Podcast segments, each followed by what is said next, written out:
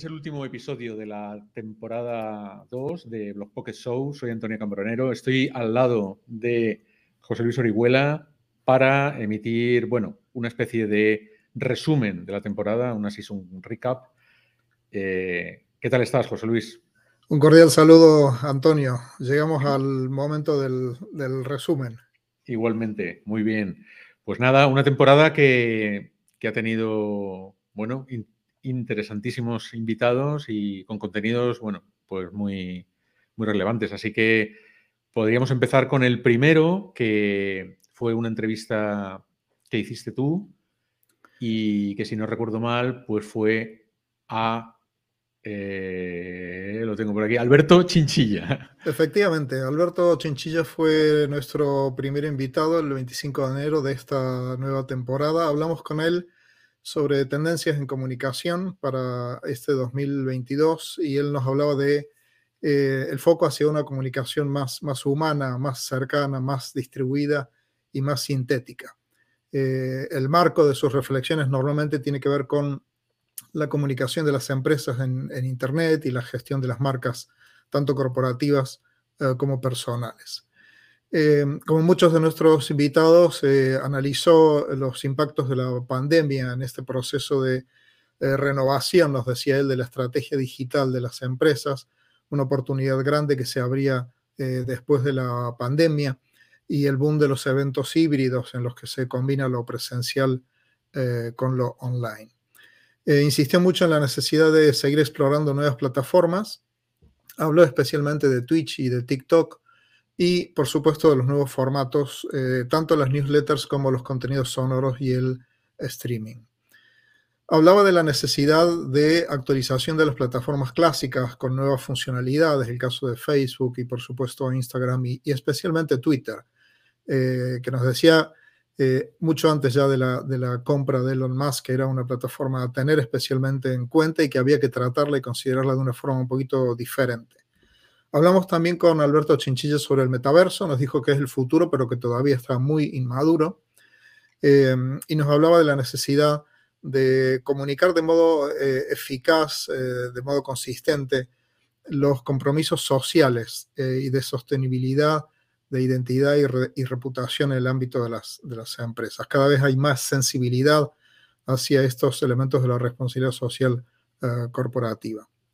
Y finalmente, eh, hizo una referencia eh, Alberto Chinchilla a, Big Data como una gran oportunidad eh, para, para, explotar por parte de todas las empresas la extracción de datos, un conocimiento más preciso de nuestro mercado y la posibilidad de segmentar más eficazmente a nuestros usuarios. Estas fueron las ideas de la conversación con Alberto Chinchilla sobre tendencias en comunicación para 2022.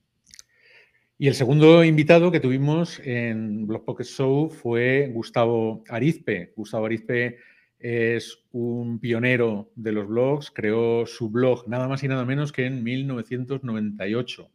Ahí es nada.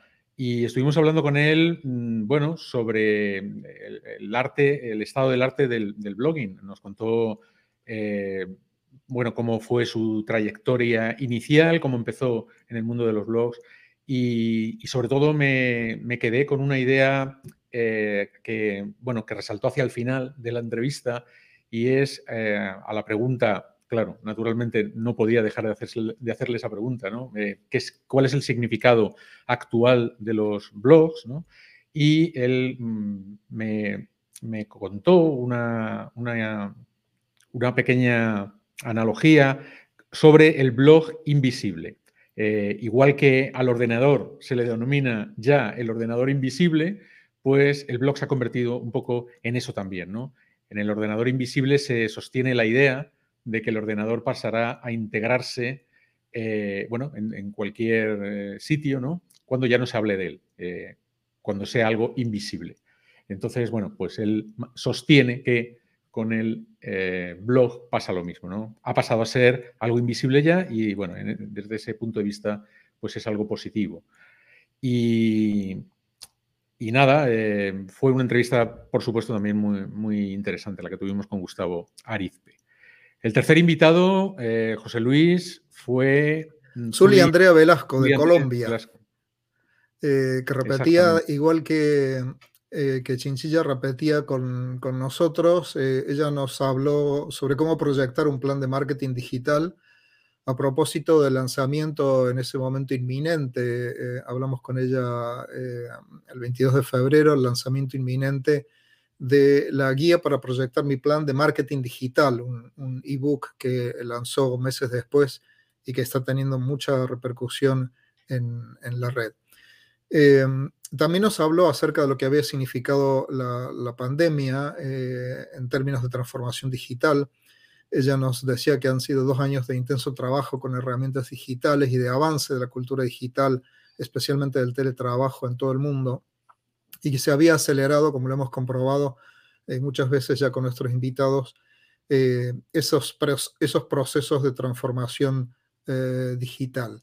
eh, se han normalizado las teleactividades, que eran asuntos más o menos excepcionales, sobre todo en algunos ámbitos económicos, se han normalizado y se han integrado ya como parte de, de las actividades regulares de las organizaciones. Ella apuesta por la articulación entre el sitio corporativo y el blog. Uh, Andrea Velasco sigue creyendo en los, en los blogs como una herramienta muy interesante desde el punto de vista corporativo para hacer una comunicación um, más humana, más cercana, más subjetiva y con, y con estilos más conversacionales que lo que se puede hacer en el sitio corporativo. Sigue insistiendo en la necesidad de desplegar estrategia también en las redes sociales y, por supuesto, una presencia casi ineludible en el ámbito del streaming. Finalmente nos hablaba como uno de los componentes de su, de su ebook de la necesidad de integrar en las estrategias de comunicación corporativa los, los eh, cinco modelos o los cinco grandes eh, tipos de narrativas eh, que ella clasifica allí en su, en su obra, la textual, la sonora, la audiovisual, la gráfica y el streaming. pueden buscar en la red tanto en, en Zuli Velasco como en Guía para proyectar mi plan de marketing digital, ese ebook que nos anticipó, eh, como les digo, nuestra invitada Zuli Andrea Velasco. Y en el cuarto episodio de esta segunda temporada de Blog Pocket Show tuvimos a Elena del Real con una entrevista que titulamos Comunicación Corporativa Digital. Elena del Real, arroba MOA Diario en Twitter, es la autora del método MOA y eh, autora del blog moadiario.es. Eh, me interesó preguntarle acerca de cómo es o cómo debe de ser eh, una, una, persona que lleve o un grupo de trabajo que lleve la comunicación corporativa digital. Y ella resaltó, y eso, bueno, me quedé con ello, que el ser buena persona en quien se dedica a la comunicación corporativa sería, eh, bueno, pues su, lema ¿no? principal. Elena del Real dice que primero tienes que quererte tú, ser buena persona contigo mismo y después ser honesto para lanzarte en el mundo del marketing digital. Eh, también apuntó algunas interesantes notas que eh, como son el rediseño de la marca, si, tienes, si tiene, por ejemplo, esa marca más de 10 años, eh, tu web y tu blog. Y sobre todo, tienes que estar en las redes donde está tu público. Nos recordamos bien que las redes sociales no son gratis porque el producto somos nosotros, los usuarios. Y Elena cree que el blog y la web siguen siendo elementos fundamentales en una estrategia de marketing digital, pero eso sí, hay que invertir y cuidar eh, bueno, por las formas del contenido. En el quinto episodio, José Luis, tuvimos a eh, Fernando Tricas. Otro pionero de la blogosfera, en este caso español, eh, Fernando nos habló sobre cómo mejorar la seguridad de nuestras cuentas y, dispositivos. Él nos decía que la ciberseguridad es la seguridad en el ámbito digital, la que tiene que ver con los dispositivos, con los sistemas, con las redes y con las conexiones un tema de actualidad permanente y cada vez más importante, nos decía, eh, porque nos vamos dando cuenta de que somos mucho más vulnerables de lo que solemos creer. Eh, nos comentó algunos datos interesantes, cómo se habían incrementado un 30% durante 2021 los ataques a las empresas, eh, y nos dijo que básicamente había dos tipos de empresas, las que han sufrido un ataque informático y las que han sufrido un ataque informático y no lo saben. El 86% nos dijo Fernando Tricas de los ataques son automatizados, son bots, eh, y en ese sentido insistió mucho en la idea del carácter indiscriminado de los ataques, todos estamos eh, expuestos, eh, y se estaba produciendo una estrategia muy similar a la del spam. se lanzan ataques automatizados para ver qué es lo que se consigue pescar. Hay respuesta institucional frente a la gran amenaza que suponen eh, los, los, ataques eh, sistemáticos, tanto a redes personales, a redes eh, corporativas como a, dispositivos personales. Entre esas respuestas institucionales nos hablaba del Esquema Nacional de Seguridad en el caso de España y del Instituto Nacional de Ciberseguridad, el INCIBE, que incluso tiene una, línea telefónica de ayuda en el 017. Bien, era inevitable que le pidiéramos consejos acerca de, seguridad, precisamente al hilo del, título del episodio, ¿no? Cómo mejorar la seguridad de nuestras cuentas y dispositivos. Y nos dijo, mantener los sistemas y los programas actualizados y hacerlo desde proveedores oficiales, instalar un antivirus y también tenerlo actualizado, hacer regularmente copias de seguridad, y cuidar especialmente las contraseñas, que sean diferentes entre las distintas plataformas, que sean largas eh, y utilizar eh, un buen gestor de contraseñas. Em, paradójicamente, respecto del futuro, hablamos de un futuro sin contraseñas, en, el que eh, paulatinamente al, al, usuario con el que nos subimos a una plataforma se siga el envío de un PIN a través de un servicio de mensajería o similar eh, como de hecho eh, lo estamos haciendo en la plataforma que usamos aquí habitualmente, como es el caso de StreamYard. Hablamos del doble factor de autenticación, precisamente como una de las tendencias que, está en auge, eh, y posiblemente también atención a la biometría, cuando nuestro propio organismo se convierte en la, en la contraseña. Y también, como siempre ocurre en los sistemas de seguridad, los perfiles de vulnerabilidad que esto ofrece. Estas fueron las ideas principales con Fernando Tricas. El siguiente episodio fue el de la entrevista que realicé a Rosana Rosas, consultora y formadora de social media y marketing digital sobre las ideas y estrategias digitales a la hora de emprender un negocio. Em, le pregunté cuáles eran los posibles fallos que, podía cometer, que podían cometerse ¿no? a la hora de diseñar o de eh, llevar a cabo una estrategia digital para tu negocio y destacó que, por ejemplo, eh, era importante no tener definido o eh, su cliente ideal, es decir, no saber también en qué redes deben de, deben de estar. La falta de actualización de, tu sitio web era también algo que bueno, puede ser negativo. Si una web es lenta, hay que repensar sus elementos de, diseño. Hay que diseñar pensando en cómo se va a ver esa web en dispositivos móviles. Tiene que ser usable y con una buena experiencia de usuario. Otra cuestión negativa podría ser el no crear contenidos para nuestro público objetivo, no citar fuentes ni dar el debido crédito en las imágenes, etc. Y al final, eh, bueno, pues mm, nos habló de una frase que ella eh, mantiene como una especie de mantra y es una frase de, Coco Chanel que es que para ser irreemplazable debes ser diferente. Hay que brillar con luz propia, ser auténtico, único y original.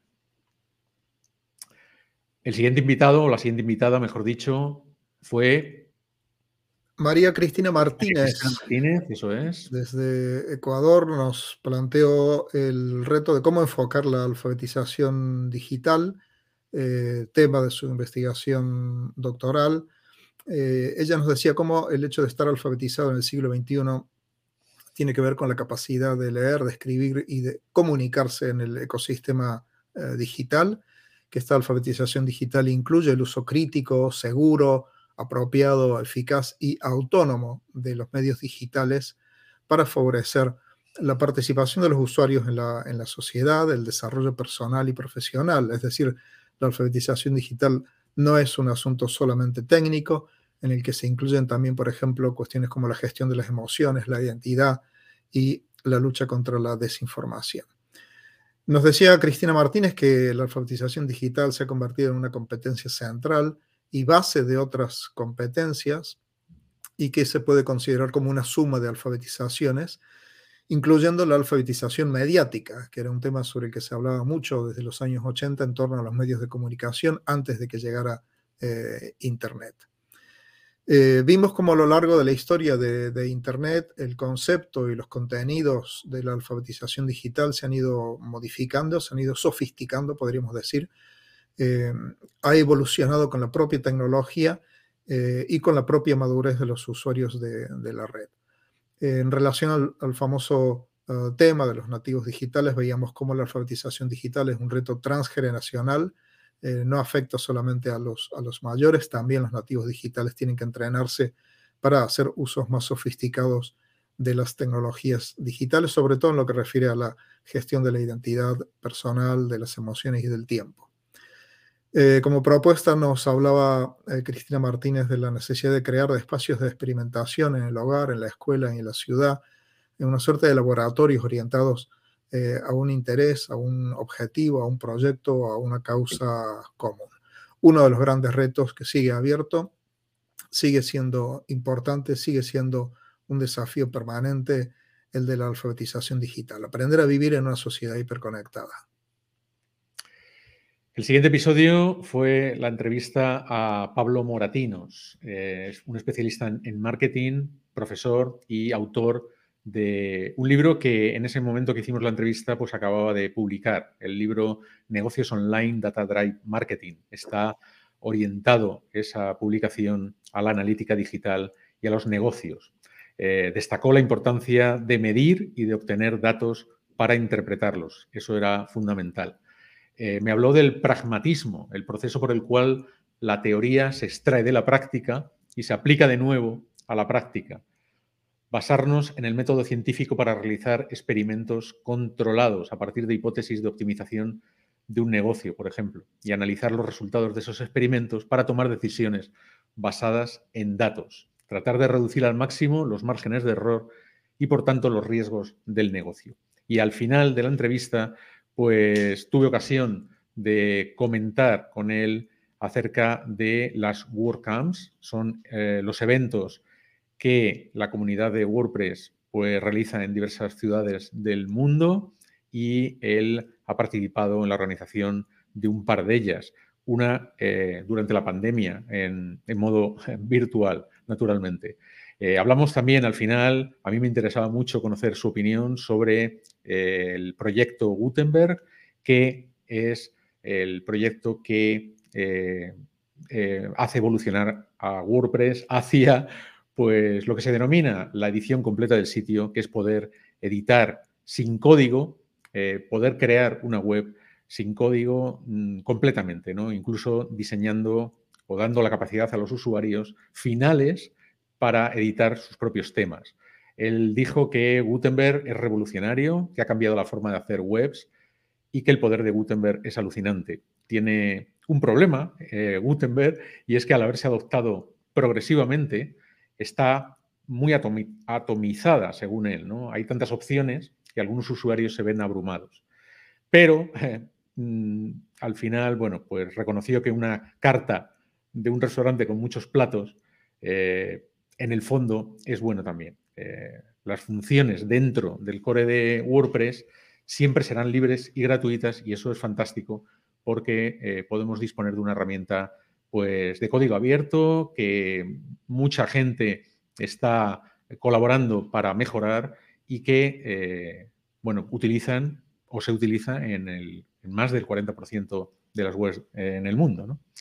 Eh, con eso terminaba, bueno, mi, mi serie de entrevistas en la temporada 2 de Blog Pocket Show, pero todavía nos quedaba un episodio, ¿no? Una entrevista que hiciste tú Efectivamente, nuestro último invitado fue Ezequiel Barricart.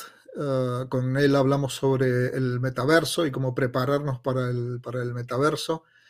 Eh, Ezequiel nos comentaba cómo eh, era un, tema muy esperado por los, por los desarrolladores y por las agencias de, comunicación digital, eh, pero que estaban por lo menos dos grandes temas pendientes. Eh, uno era datos que mejoraran la, latencia, algo que llegó con el, con el 5G, e inversiones más potentes en materia de interfaces, las interfaces que usan los usuarios, las, las famosas gafas, y se produjo efectivamente la compra de Oculus por parte de, Facebook y el gran avance que hemos tenido en, en este terreno.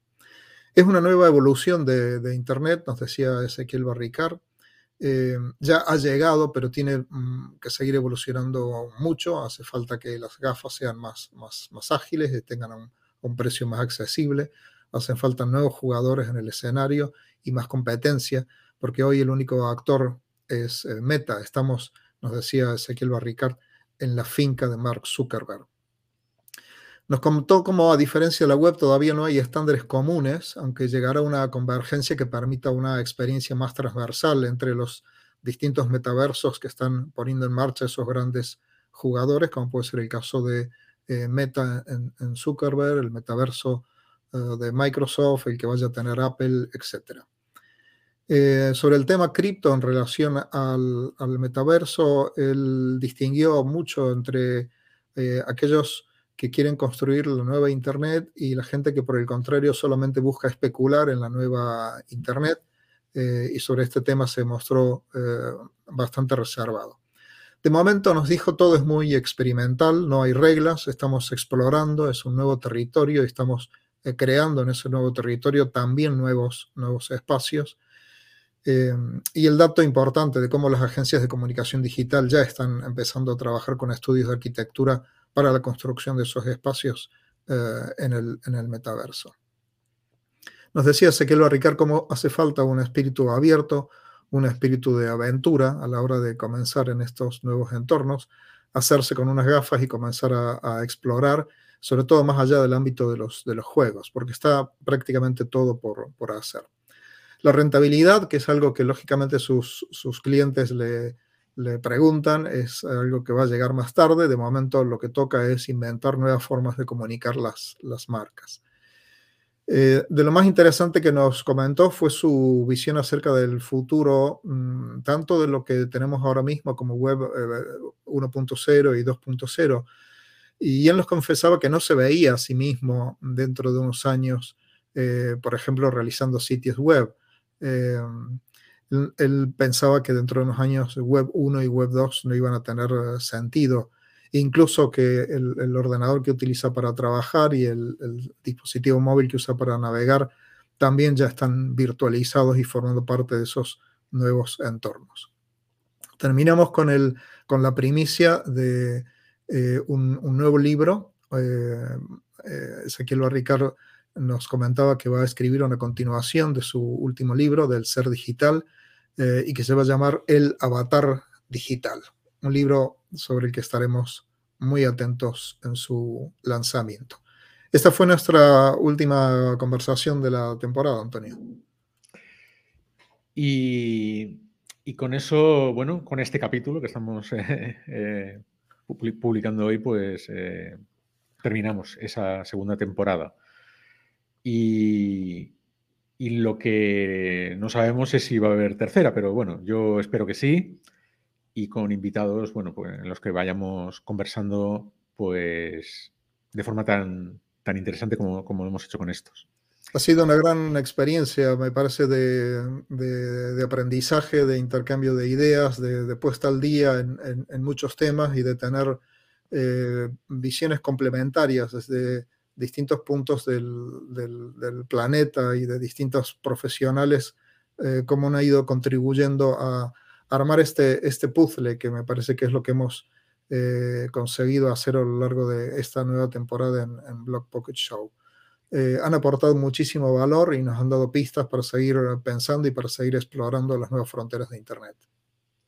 Efectivamente. Pues nada, José Luis, em, te veo en, una próxima temporada. No sé si con el procedimiento o las herramientas habituales o con o en el metaverso, pero desde luego que, es un placer eh, realizar este programa contigo.